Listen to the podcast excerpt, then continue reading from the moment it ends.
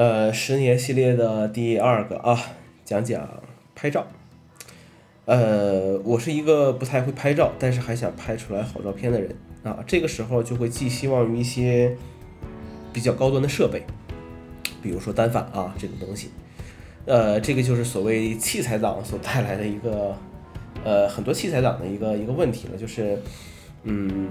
反正就是什么先不管，先把装备买好。但是到现在为止呢，呃，还没有一个我还没有一个单反啊，所以说也挺可惜的啊，一直都是用手机去去拍照，呃，整个现在相簿里面六千多张照片吧，从零九年开始到现在，呃，基本都是用手机去去拍的啊。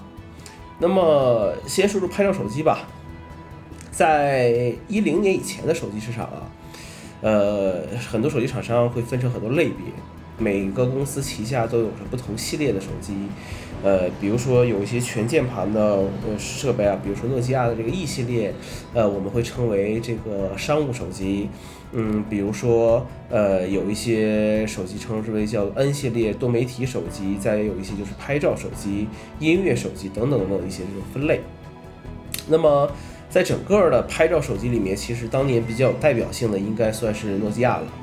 呃，比如说我接触比较早的啊，就是我最开始认知的啊，比如说当年酷似 DV 造型的这个 N 九三，啊，当年的这个机皇，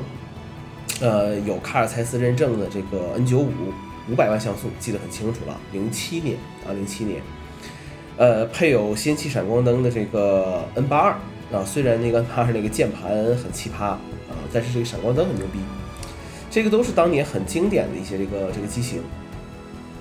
呃，而当年很多手机厂商也都比较热衷于和一些相机啊、镜头的厂商去合作，呃，推出一些带有认证的手机，比如说 Moto 当年和柯达合作过推出过这个 ZN5，LG 和施耐德有过合作，呃，那诺基亚大家都知道和卡尔蔡司的一个合作，呃，宣传上大家都会忽略掉那个认证二字啊，让很多消费者。呃，就会认为哇，你这个机器好牛逼啊，用卡尔蔡司的镜头啊，你这个机器用的是柯达镜头，你这个用的施耐德镜头，其实都忽略了认证二字啊。那么其实这个内容到现在为止，呃，很多厂商还是这样在用，然后宣传的时候呢，也会呃刻意的或者是不刻意的忽略掉这个认证二字。那么很多消费者他依然也搞不清楚啊，你你应该知道我说的是哪个厂商了，对不对？呃，那么整个拍照手机或者说手机这个分类的搅局者呢，就是 iPhone 了，啊，呃，当时有很多人把这个手机的发展分成两个阶段，就是零七年以前的这个前 iPhone 时代和零七年以后的这个后 iPhone 时代。呃，初代的这个 iPhone 出现之后，其实很在又过了几年之后，就打破了这个所谓手机分类的壁垒。呃，什么商务机、拍照机、音乐机就全都不存在了。呃，虽然第一代的 iPhone 只有两百万的像素，而同期的诺基亚、LG 这些厂商的像素都已经是三百二十万、五百万像素。呃，但是你会发现一个问题，就是在零七年到一零年这段时间之内，拍照手机其实没有什么特别的发展。呃，因为这是一个在那段时间内是一个洗牌的一个过程。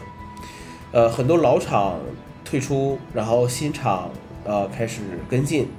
那么很多厂商其实都是在追赶 iPhone 的一些理念，比如说我怎么把界面做好看，呃，我怎么把这个东西做的流畅一些，我怎么把性能提升一些，呃，可能大家都忽略了拍照这个事情，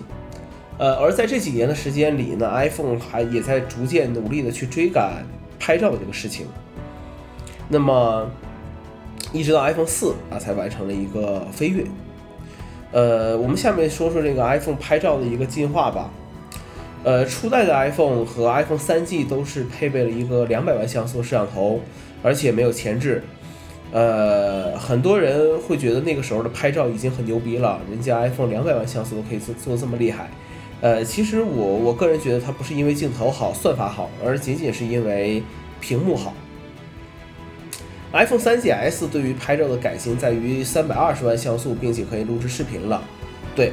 呃，到零九年 iPhone 才能录制视频啊，并且在那一年增加了自动对焦的功能。呃，iPhone 4开始，iPhone 成为了业界拍照的一个标杆儿。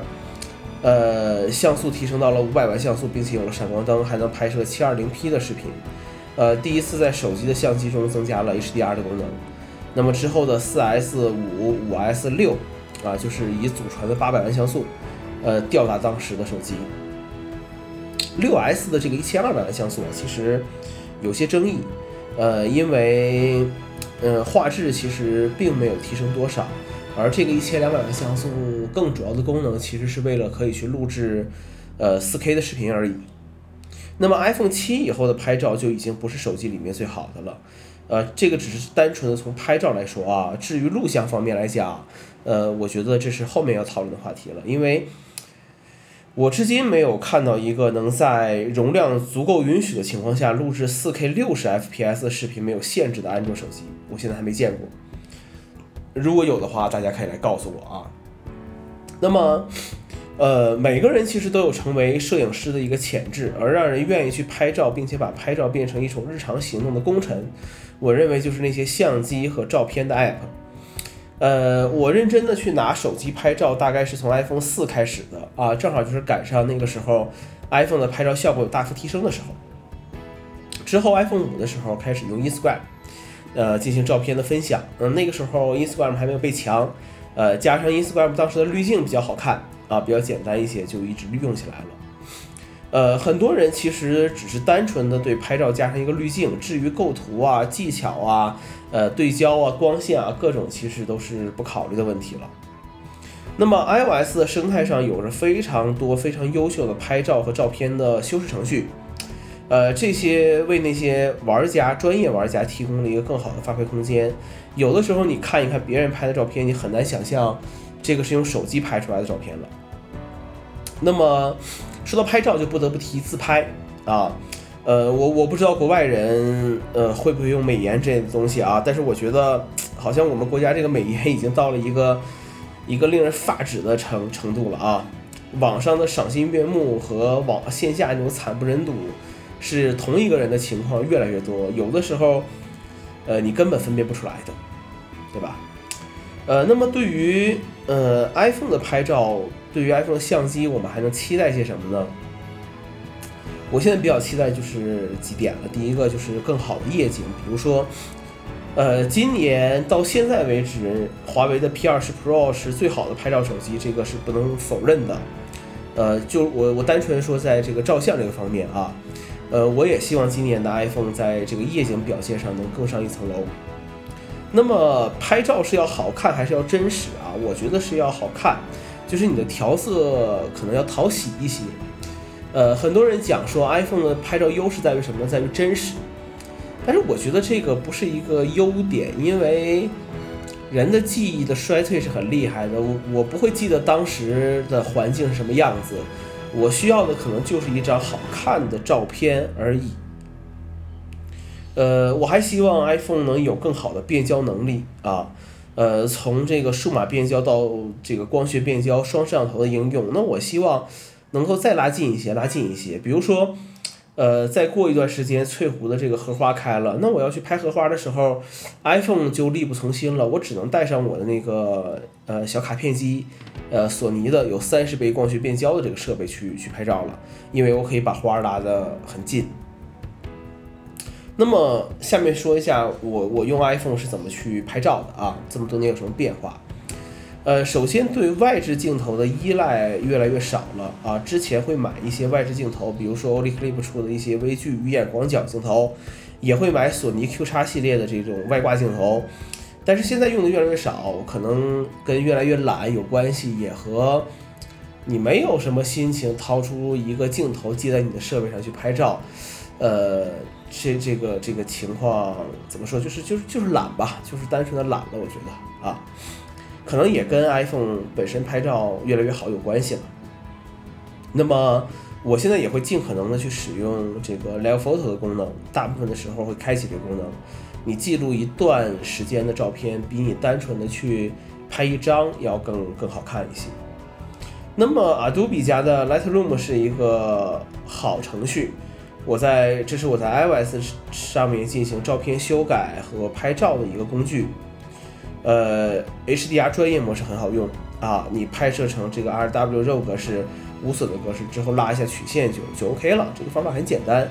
呃，我觉得专业的事情还是要看专业的公司怎么做了。嗯，比如说你办公，哎呀，就老老实实的用这个 Office 吧，对不对？啊，那么最后的一个感觉就是这十年，照片对于我们来讲越来越不珍贵了。啊，因为拍照越来越简单，修图越来越简单，网络越来越好，越容易容易去分享。我们也不再会去冲洗照照片，我们也很少将照片传到电脑上做备份。那如果有一天我们设备损坏了，其实很多照片也就消失了，就像我现在失去了大学时候的照片是是一样的。呃，用手机看照片，同样的缺少一种传统的仪式感。呃，但是这种仪式感肯定会随着时代而发生变化的。呃，比如说我们手机中有了回忆这个功能，那为什么呢？就是让你去在纷杂的照片中找到自己曾经的那个故事，对吧？呃，最后一句话就是，呃，拍照是一种记录生活的方式。